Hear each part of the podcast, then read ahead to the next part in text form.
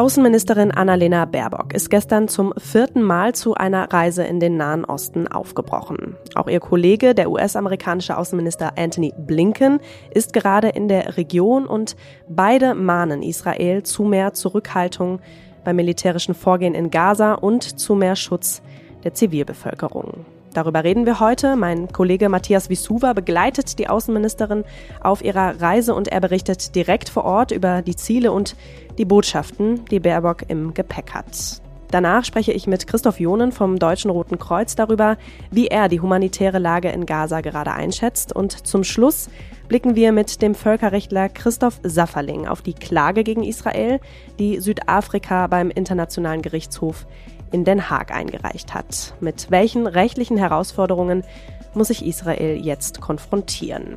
Heute ist Montag, der 8. Januar. Mitgearbeitet haben Kevin Gremmel und Michael Teil und ich bin Kati Schneider. Schön, dass Sie dabei sind.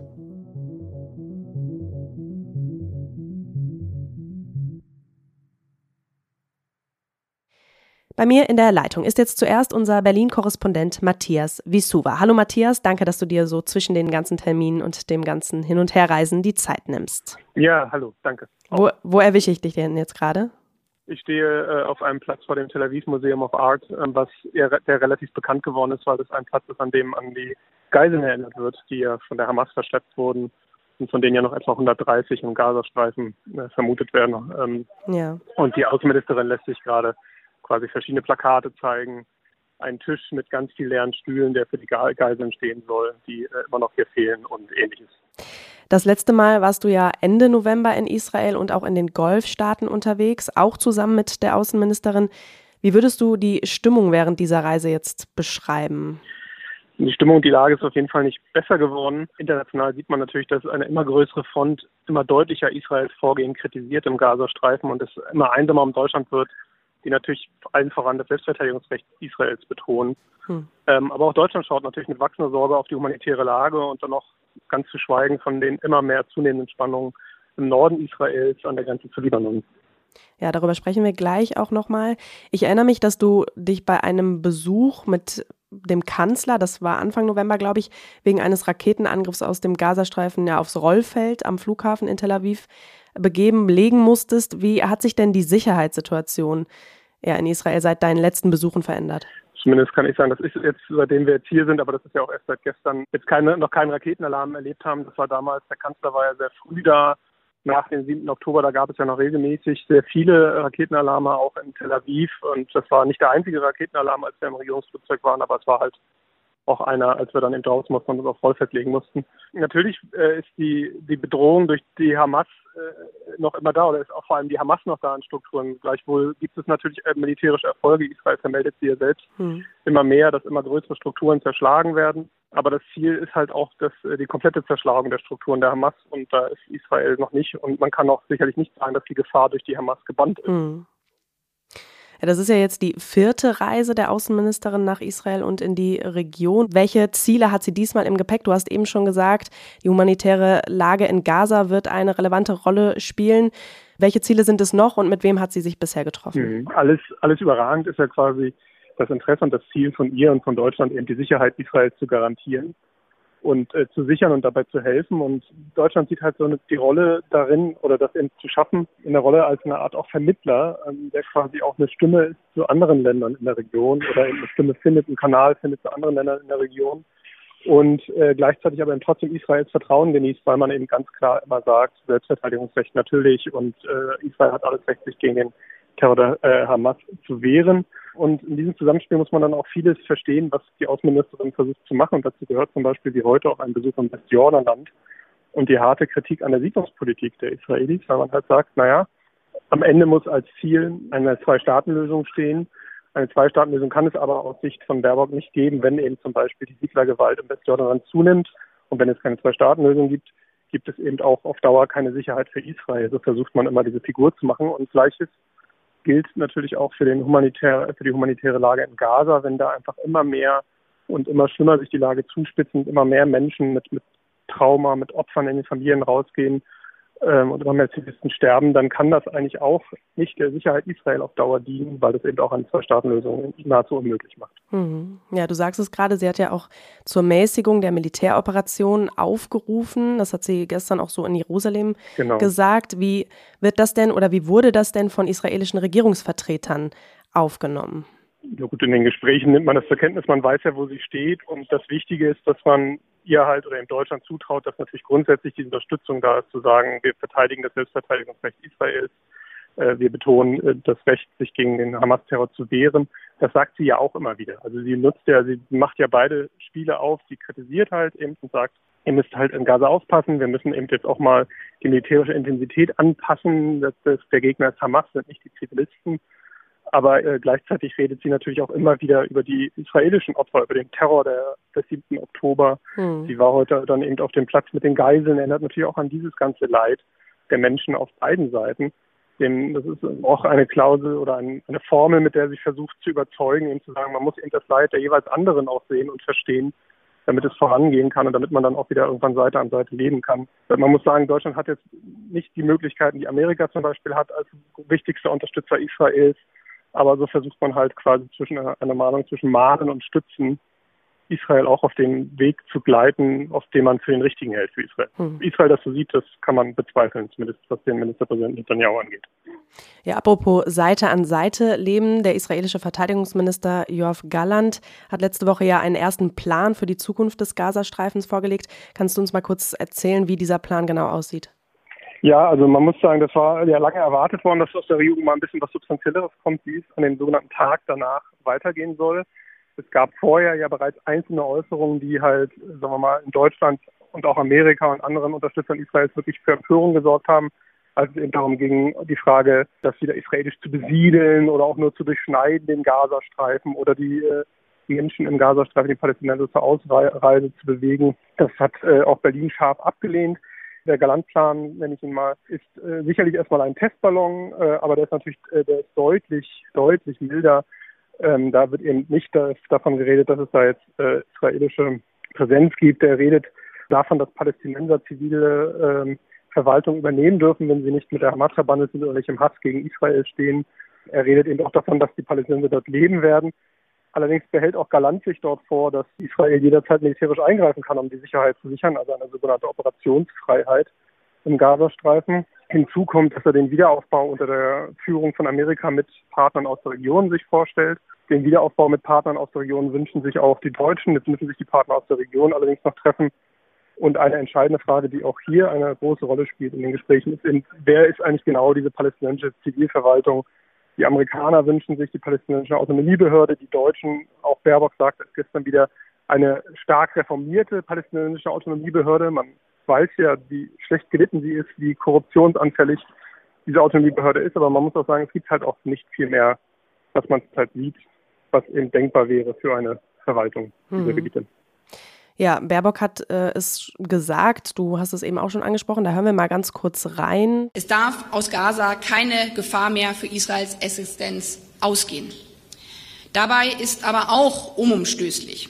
Gaza gehört den Palästinenserinnen und Palästinensern. Sie dürfen aus Gaza nicht vertrieben werden. Es darf keine erneute israelische Besatzung oder Besiedlung von Gaza geben. Ein Gespräch mit dem Verteidigungsminister steht ja, soweit ich weiß, noch bevor. Rechnest du da oder wird da mit Spannungen gerechnet? Nein, das glaube ich nicht, aber es wird sicherlich eben dann darüber geredet. Also das ist ja dann der Galant äh, über seinen Plan geredet und über den Blick auf die palästinensische Autonomiebehörde.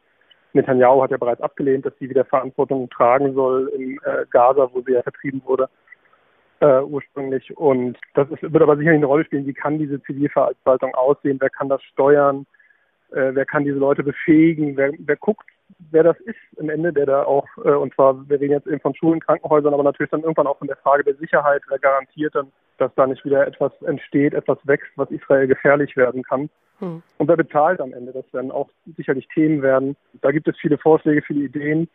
Und dann geht es halt ganz konkret darum, wie ist das jetzt äh, mit den zivilen Zugängen, äh, nicht mit den zivilen, mit den humanitären Zugängen in den Gazastreifen. Das ist ja eine Sache, die sich verbessert hat dem letzten Besuch. Es gibt ja immerhin einen zweiten Zugang, aber auch das reicht ja leider äh, offensichtlich nicht annähernd aus, um die Menschen dort anständig zu versorgen im Gazastreifen. Hm.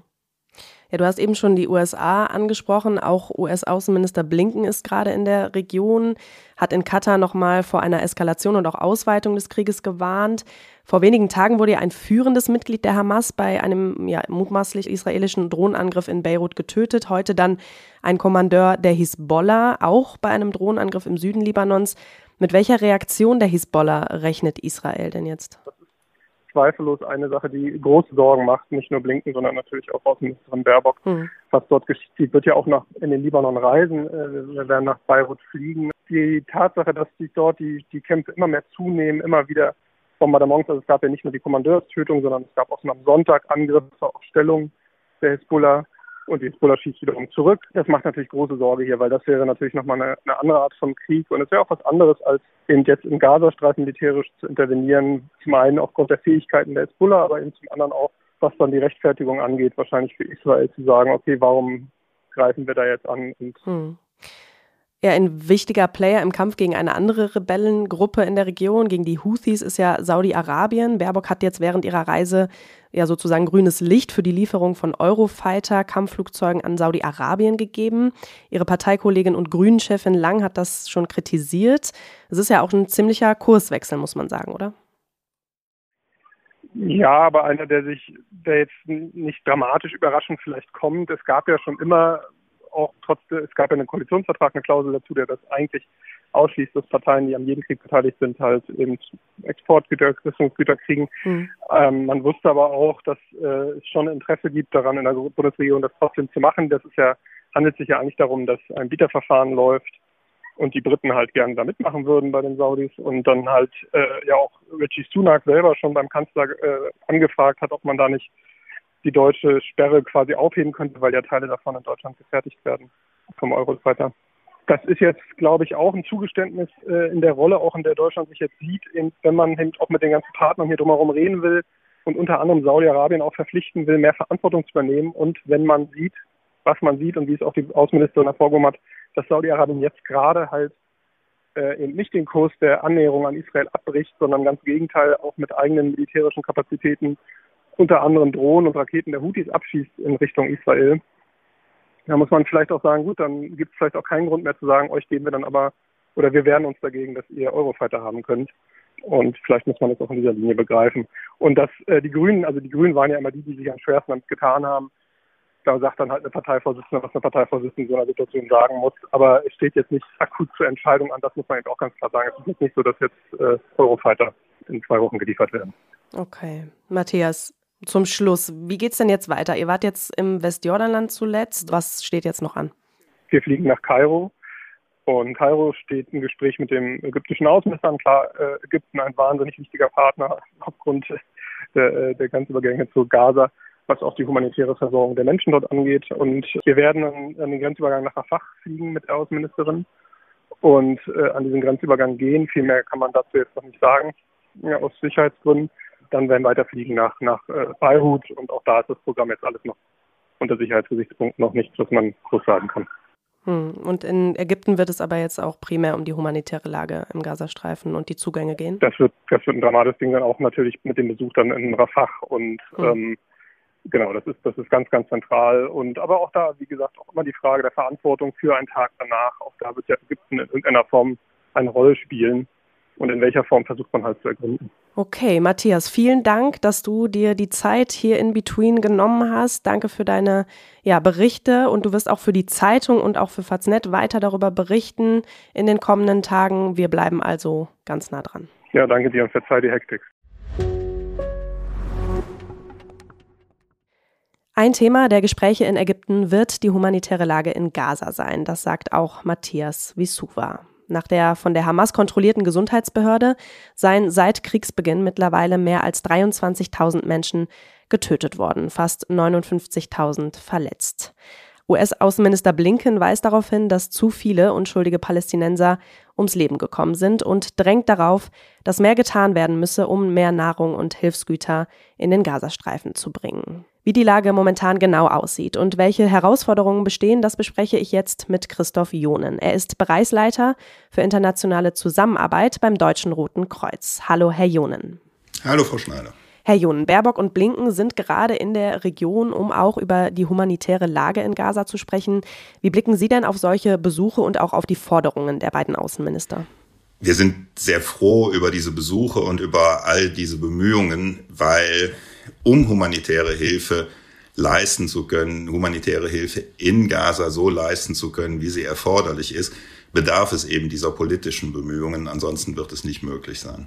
Wie würden Sie die humanitäre Situation im Gazastreifen denn aktuell beschreiben? Was bekommen Sie da von Ihren Ortskräften mit? Ja, die humanitäre Situation in Gaza ist verheerend. Anders lässt es sich nicht beschreiben. Circa 1,9 Millionen der 2,2 Millionen in Gaza lebenden Menschen sind binnenvertrieben, häufig mehrfach binnenvertrieben. Diese Menschen befinden sich inzwischen sehr gedrängt auf einem sehr kleinen Gebiet. Der Gazastreifen ist ohnehin dicht bevölkert. Dadurch, dass sich jetzt der Großteil der Menschen im Süden des Gazastreifens aufhält, ist die Situation eben noch viel gedrängter. Mehr als 1,4 Millionen Menschen halten sich in Notunterkünften auf. Die anderen sind bei Bekannten, Freunden, einfach auch bei fremden Leuten teilweise untergekommen. Die Wohnsituation ist wirklich dramatisch. Die sanitären und hygienischen Bedingungen sind schwierig. Es gibt nicht genug Nahrungsmittel. Die Nahrungsmittel, die es gibt, sind extrem teuer. Die Gesundheitsversorgung ist wirklich am Rande des Kollapses. Also es mangelt an allem in Gaza, vor allem aber eben an Sicherheit, an Sicherheit für die Zivilbevölkerung und an Sicherheit für die Helfenden. Können Sie noch mal genauer erklären, wie es um die medizinische Versorgung gerade bestellt ist? Ja, es sind ja nur noch relativ wenige Gesundheitseinrichtungen, stationäre Gesundheitseinrichtungen überhaupt funktional. Ich kann, glaube ich, am besten von einem der beiden Krankenhäuser, die unsere Schwestergesellschaft, der palästinensische Rote Halbmond, betreibt, berichten. Das ist das Al-Amal-Krankenhaus in Khan Yunis. Das ist ein Krankenhaus, in dem sich derzeit nicht nur die Patienten und Patientinnen, nicht nur das pflegerische und medizinische Personal aufhalten und die dort unter schwierigsten Bedingungen arbeiten. In dem Krankenhaus halten sich auch mehr als 14.000 binnenvertriebene Menschen auf. Die Treppenhäuser, die Flure, alles, alles ist voll mit Menschen. Es gibt zu wenig medizinische Versorgungsmittel und dann finden immer wieder intensive Kampfhandlungen in unmittelbarer Nähe des Krankenhauses statt. Und es ist eben auch dazu gekommen, dass durch diese Kampfhandlungen tatsächlich Schäden sowohl am Krankenhaus, aber es sind auch tatsächlich Menschen verletzt und ums Leben gekommen, die im Krankenhaus waren, weil die Kampfhandlungen so intensiv und so in der Nähe sind. Es ist, glaube ich, für viele andere Gesundheitseinrichtungen in Gaza, die noch funktionieren, ähnlich oder genauso. Welche Hilfsgüter werden denn gerade am dringendsten benötigt? Kann man das sagen? Es fehlt tatsächlich an, an allem. Es sind einerseits wirklich die Hilfsgüter, aber wenn Sie zum Beispiel an Wasser, Sanitär, Hygiene denken, das sind ja auch strukturelle Dinge. Es müssen halt einfach Dinge repariert werden, es müssen Sanitäreinrichtungen aufgebaut werden. Also es fehlt in allen Bereichen an Hilfsgütern, weil zu wenig Hilfe reinkommt, weil aber vor allem die Bedingungen, humanitäre Hilfe zu leisten, so schwierig und so schlecht sind. Jetzt sollten ja an diesem Wochenende weitere Hilfen vom Deutschen Roten Kreuz an die Grenze zu Gaza in Ägypten gebracht werden. Wo liegen denn die größten Herausforderungen bei einer solchen Lieferung von Hilfsgütern in die Region? Ja, es ist richtig. Es sind jetzt tatsächlich vor allem Zelte und weiteres Unterkunftsmaterial mit, mit Hilfsflügen nach Ägypten auf den Flugplatz Al-Arish gebracht worden. Die Schwierigkeit ist, dass, wenn die Hilfsgüter in Ägypten ankommen, ein, ein sehr aufwendiger administrativer Prozess einsetzt. Es werden natürlich auch viele Sicherheitskontrollen durchgeführt, die Zeit in Anspruch nehmen. Und dann ist der einzige Grenzübergang, über den Hilfe nach Gaza reinkommt, in Rafah, der ist einfach das Nadelöhr. Welche Maßnahmen ergreifen Sie denn, um ja eine sichere Verteilung der Hilfsgüter gewährleisten zu können? Ja, also in der Rotkreuz- und Rothalbmond-Bewegung und als deutsches Rotes Kreuz, wir arbeiten seit vielen, vielen Jahren mit dem palästinensischen Roten Halbmond zusammen, sowohl in Gaza als auch im Westjordanland. Das heißt, wir kennen die Kolleginnen und Kollegen sehr gut. Und das sind die, die die Hilfe tatsächlich auch unmittelbar verteilen. Was wir unterstützen, und das sind die Hauptaktivitäten des palästinensischen Roten Halbmondes, das ist vor allem im Gesundheitsbereich. Ich sprach schon an, es sind zwei Krankenhäuser, von denen noch eins derzeit nur funktionsfähig ist, die der Rote Halbmond betreibt. Vor allem aber betreibt der Rote Halbmond auch den, den Rettungsdienst, also die präklinische Versorgung. Den unterstützen wir sehr stark, also wirklich die unmittelbare Hilfe für verletzte und verwundete Menschen, von denen es, Sie sprachen es an, sehr viele gibt. Äh, das unterstützen wir und dann eine Basisgesundheitsversorgung, also wirklich Gesundheitsversorgung in den Wohngebieten, also diese wirklich primäre Gesundheitsversorgung, das machen wir. Das macht der palästinensische Rote Halbmond und dann eben diese Hilfsgüter, Logistik tatsächlich auch all, fast alle Lkw, die über den Grenzübergang Rafah nach Gaza reinkommen, werden vom palästinensischen Roten Halbmond in Empfang genommen und dann entweder an andere Hilfsorganisationen wie zum Beispiel UNRWA, ähm, das Hilfswerk der Vereinten Nationen, übergeben oder durch den Roten Halbmond direkt an Krankenhäuser geliefert, an Notunterkünfte geliefert. Und wir monitoren und dokumentieren das eben auch. Mhm. Letzte Frage, Herr John. Eine Feuerpause scheint ja derzeit nicht zur Diskussion zu stehen. Was braucht es denn Ihrer Ansicht nach gerade am dringendsten, um den Zivilisten in Gaza zu helfen? Ja, es wird aber genau, ob es eine Feuerpause ist oder wie, wie immer das dann genannt wird. Es braucht wirklich diese Deeskalation. Und deswegen, um zum Anfang des Gesprächs zurückzukommen, sind eben diese Reisen jetzt der deutschen Außenministerin, des US-Außenministers so wichtig, weil diese Deeskalation, die kann nicht durch humanitäre Organisationen bewirkt werden, sondern dazu braucht es politischen Handels, dazu braucht es Diplomatie und deswegen ist das so wichtig für uns. Vielen Dank für das Gespräch und die Einblicke. Ich danke Ihnen.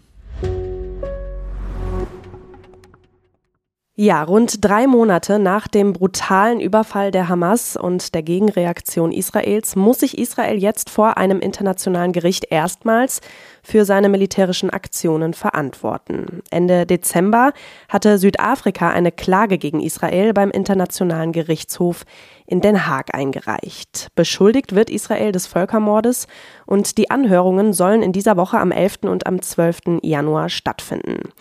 Darüber spreche ich jetzt mit Christoph Safferling. Er ist Völkerrechtsexperte an der Friedrich-Alexander-Universität Erlangen-Nürnberg und er ist Direktor der Internationalen Akademie Nürnberger Prinzipien. Hallo, Herr Safferling. Ja, grüße Sie, Frau Schneider. Herr Safferling, wie ordnen Sie das denn ein? Wie ungewöhnlich oder auch erwartungsgemäß ist denn so eine Klage, wie sie Südafrika jetzt eingereicht hat? Also ein bisschen überraschend äh, finde ich das schon. Ähm, ist aber prinzipiell mal ein gutes Zeichen, wenn ein äh, Problem, wenn ein Konflikt versucht wird, mit rechtlichen und auch gerichtlichen Maßnahmen äh, zu lösen. Diese prinzipielle Herangehensweise jetzt auch mit Bezug zur Völkermordkonvention oder beim Vorwurf, dass ein Völkermord stattfindet, ist ja jetzt insofern nicht ganz neu, als die Ukraine ja nach dem Überfall Russlands auf ihr Land äh, das ja auch mal gemacht hat mit so einer Art negativen mhm. Feststellungsklage, äh, so den IGH darum gebeten hat festzustellen, dass die Ukraine eben kein Völkermord begeht.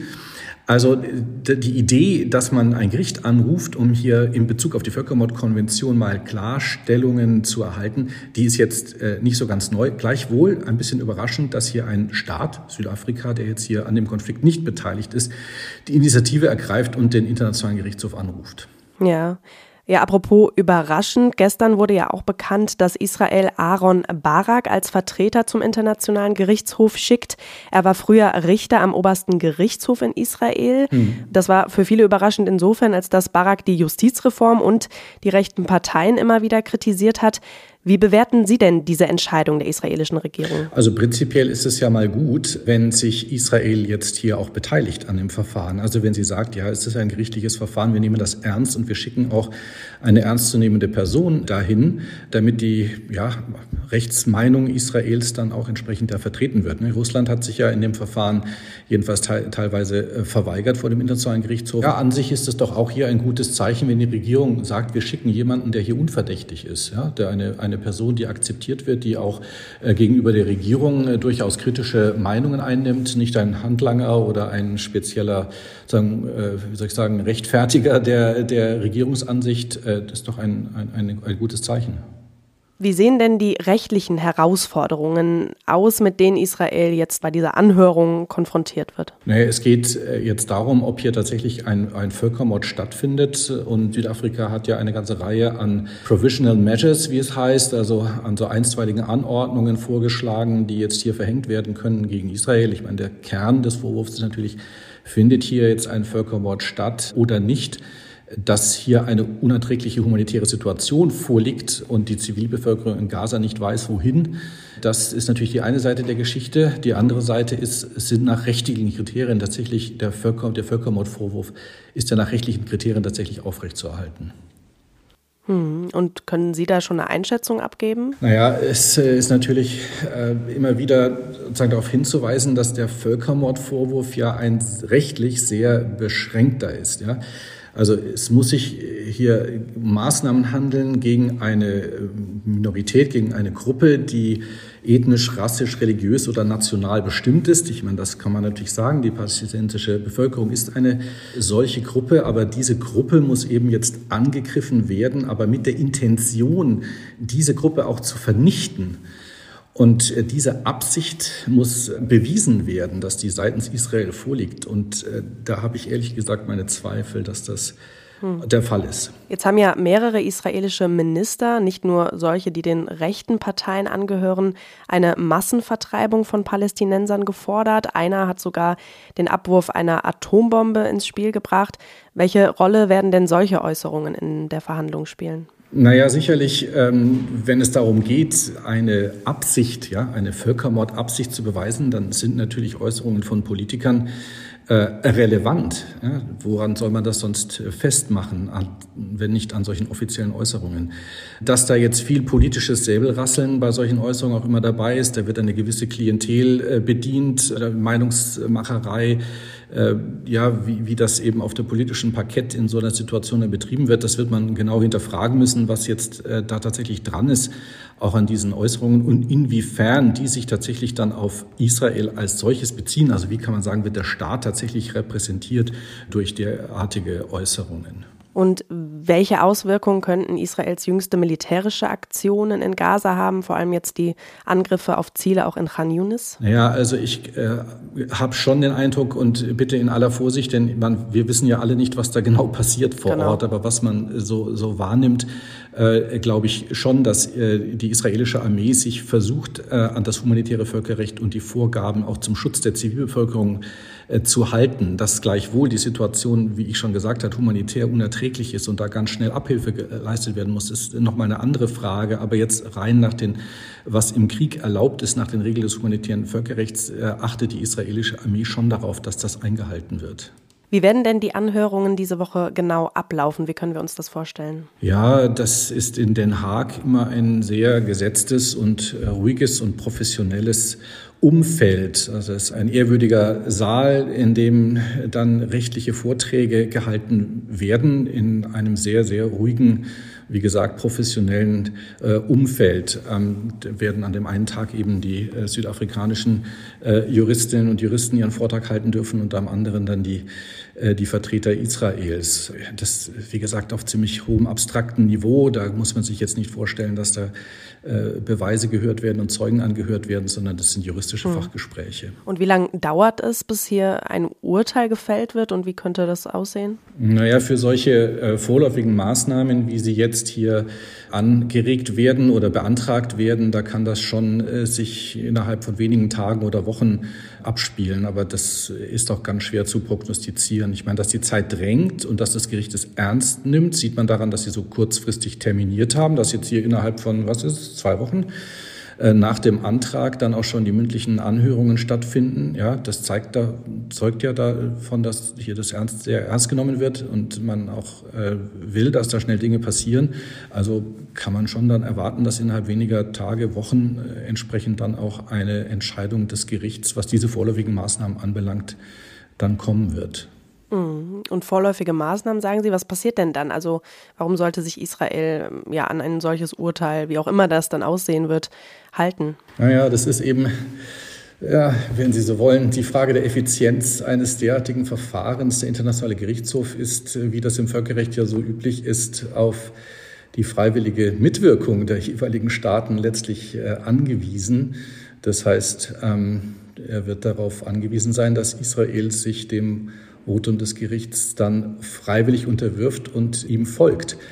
Ansonsten bleibt dem Gericht im Falle des Nichtgehorsams, wenn Sie so wollen, nur den Sicherheitsrat der Vereinten Nationen anzurufen ähm, und ihn in Kenntnis zu setzen von dem Urteil und der Nichtbefolgung. Aber was im Sicherheitsrat die Mehrheitsverhältnisse anbelangt, das war, wissen wir, das haben wir die letzten äh, Monate ja auch gesehen, dass es hier ganz schwierig ist, äh, Resolutionen zu verabschieden, weil letztlich äh, im Wesentlichen Russland und, und die Vereinigten Staaten von Amerika sich nicht einigen können. Und beide haben ein Vetorecht, das heißt, sie können jeweils die Resolution des anderen entsprechend verhindern. Also ich glaube schon, dass, weil Israel grundsätzlich ja als demokratischer Staat auch äh, Teil der internationalen Gemeinschaft sein will, dieses äh, Urteil dann nicht in Bauschenbogen verwerfen wird. Das würde mich überraschen. Das würde ich Ihnen auch nicht empfehlen, das zu tun, sondern dass Sie es ernst nehmen und dann entsprechend ja, sich daran halten äh, oder jedenfalls sich ernsthaft damit auseinandersetzen. Vielen Dank, Herr Safferling, für Ihre Einschätzungen und Ihre Zeit. Sehr gerne. Das war der FAZ-Podcast für Deutschland für heute. Feedback zu dieser Folge und auch Anregungen zu weiteren Themen gerne per Mail an podcast.faz.de. Ja, und nachdem heute die Proteste der Bauern in Deutschland gestartet sind, werden wir morgen hier an dieser Stelle darüber berichten. Mein Kollege Simon Strauß spricht mit dem FDP-Politiker Konstantin Kuhle und dem Präsidenten des Uckermärkischen Bauernverbands. Das war's jetzt aber erstmal von mir für heute. Machen Sie es gut und bis bald.